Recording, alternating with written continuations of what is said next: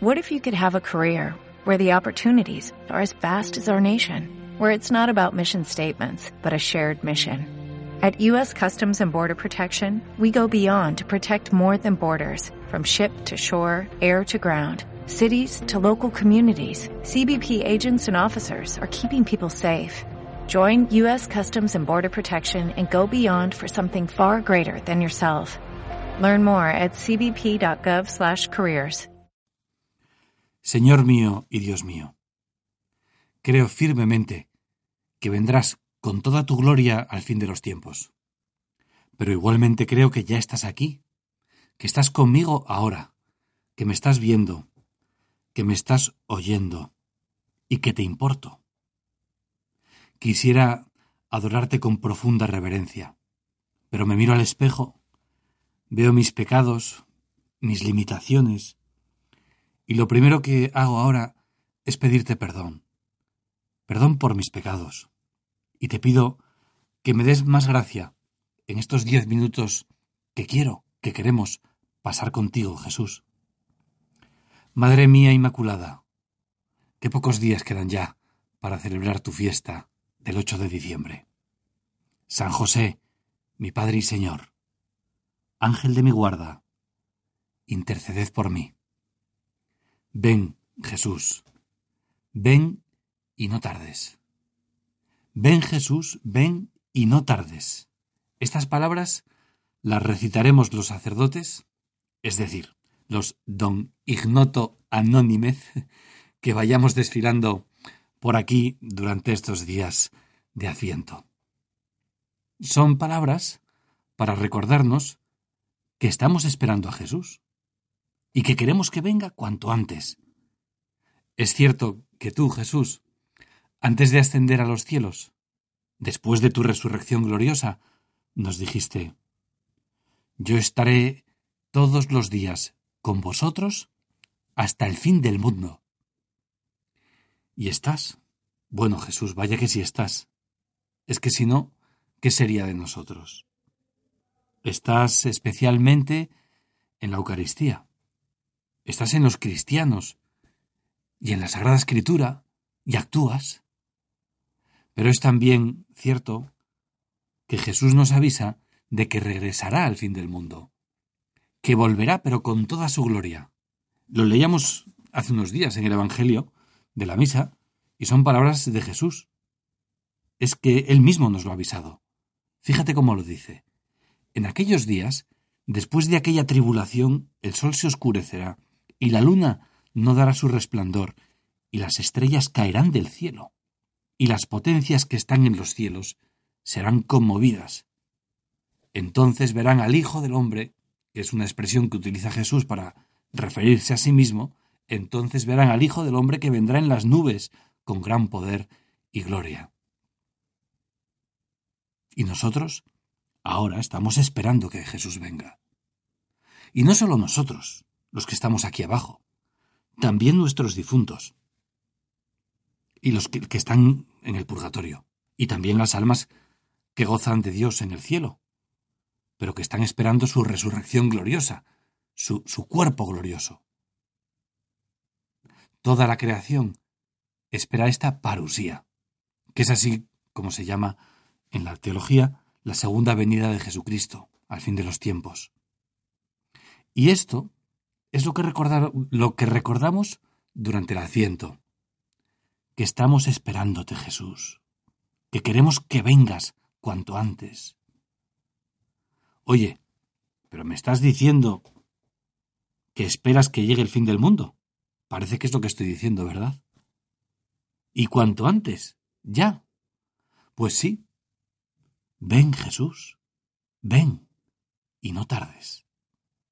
Eso es lo que decimos. Bueno, si te fijas, lo decimos en la misa, justo, justo después del momento en el que Jesús está presente en el altar. Anunciamos tu muerte, proclamamos tu resurrección. Ven, Señor Jesús. Sí, y podríamos pensar, oye, pero que Jesús dice que se van a caer las estrellas, que esto no son los fuegos artificiales de San Sebastián, por decir un lugar. Sí, es cierto. Pero es que lo que viene después es mucho mejor que lo que hay ahora. Nos podría pasar, me lo contaba un sacerdote amigo mío, que lo había utilizado para la, la misa de, de los niños del domingo, nos podría pasar como esos gemelos que estaban en, en, el vientre de su mamá y cuando se acercaba la fecha en la que iban a ver la luz, pues estaban aterrorizados, diciéndose el uno al otro, pero que nos vamos a morir, pero que, que nos vamos a quedar sin alimentación, que nos van a cortar este cordón. ¿Y qué será de nosotros? Claro, ellos no sabían que lo que venía después era mucho mejor, más libertad, más todo. Bueno, pues ahora nosotros es como si estuviéramos así, como si fuéramos fetos en el vientre de nuestras madres. Ahora estamos esperando que suceda, porque Jesús se ha ido y nos ha dicho que volverá.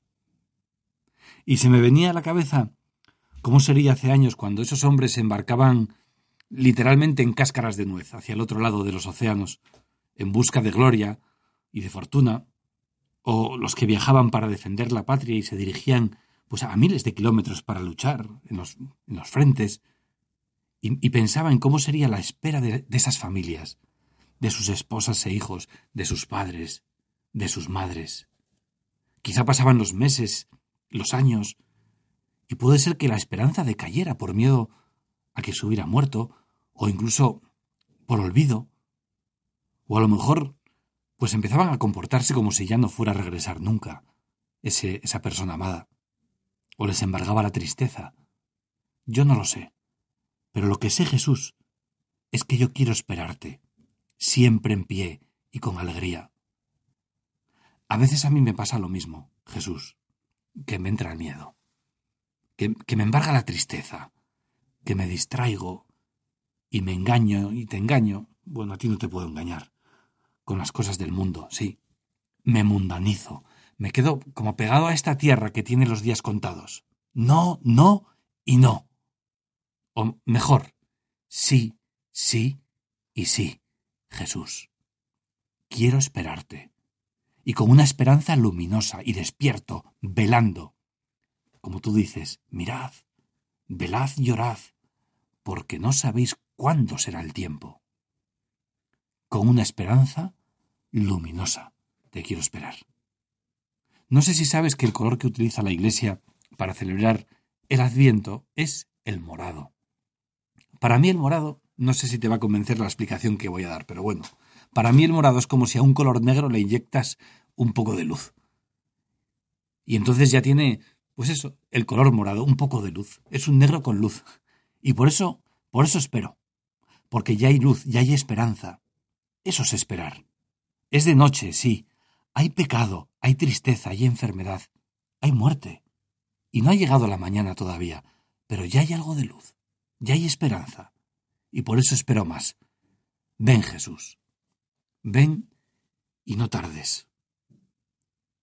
Pero durante el Adviento, además de esperar la parusía, que como decía es como se llama esta segunda venida de Cristo con todo su poder y con toda su gloria, también es un tiempo en la Iglesia para preparar la celebración anual de la primera llegada de Dios a la tierra, pues hace ya más de dos mil años, la Navidad. A mí esto me, me impresiona. Y a ti seguro que también. Es decir, Dios estuvo aquí, en el planeta Tierra, estuvo aquí, se hizo hombre. Jesús es Dios, todopoderoso, encarnado. Yo no quiero acostumbrarme a esta maravillosa verdad. Y para esa celebración, la Navidad, tenemos que prepararnos, que eso es el adviento, preparación. Eso hay que celebrarlo cada año porque no hay nada más natural que celebrar el cumpleaños de aquel al que se ama. En el colegio del que soy capellán, los alumnos de primaria y secundaria vamos a celebrar el adviento de la siguiente manera.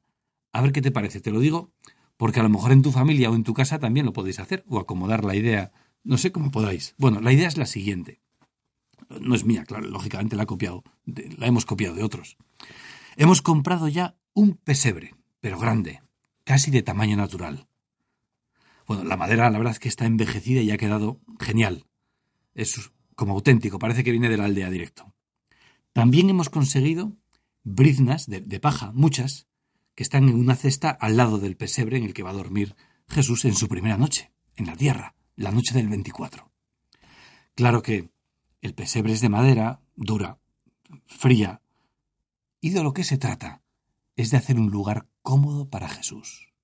Y eso se consigue llenándolo de briznas.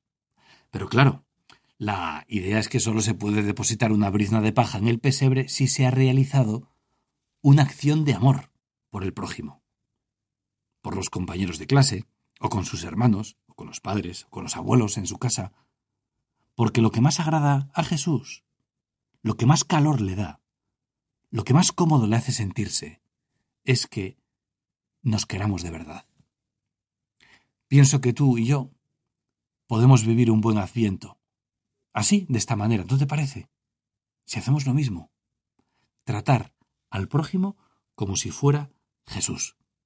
Especialmente a la familia. Mira, no pocas veces la cena de Nochebuena se convierte en una celebración de, de las divisiones familiares. Me duele decirlo, pero bueno, lo hemos oído muchas veces, ¿verdad? A lo mejor hoy mismo tú y yo, en la presencia de Jesús, podemos plantearnos desde ya preparar el terreno para que sean unos días realmente felices. Pues no sé, podemos enviar un WhatsApp cariñoso a esa persona de nuestra familia que sabemos que, que le hará gracia el vídeo o la foto, una llamadita por teléfono transmitiendo positividad, o rezar por cada uno, rezar, o intentar coser lo que se pueda coser entre estos dos que sabes que andan regu mal o regu bien, pero no bien del todo. Pensaba que esta manera de proceder pues podría ser un buen modo para para vivir el adviento tú y yo. Eso sí, cuando pongas la brizna de paja en el pesebre, es un modo de hablar. Cuando hayas hecho esa buena obra de adviento, dile como en susurro, si quieres, a Jesús, pero díselo cariñosamente. Ven, Jesús, ven, y no tardes. Te doy gracias, Dios mío, por los buenos propósitos, afectos e inspiraciones que me has comunicado en esta meditación. Te pido ayuda para ponerlos por obra. Madre mía Inmaculada, San José, mi Padre y Señor, Ángel de mi guarda, interceded por mí.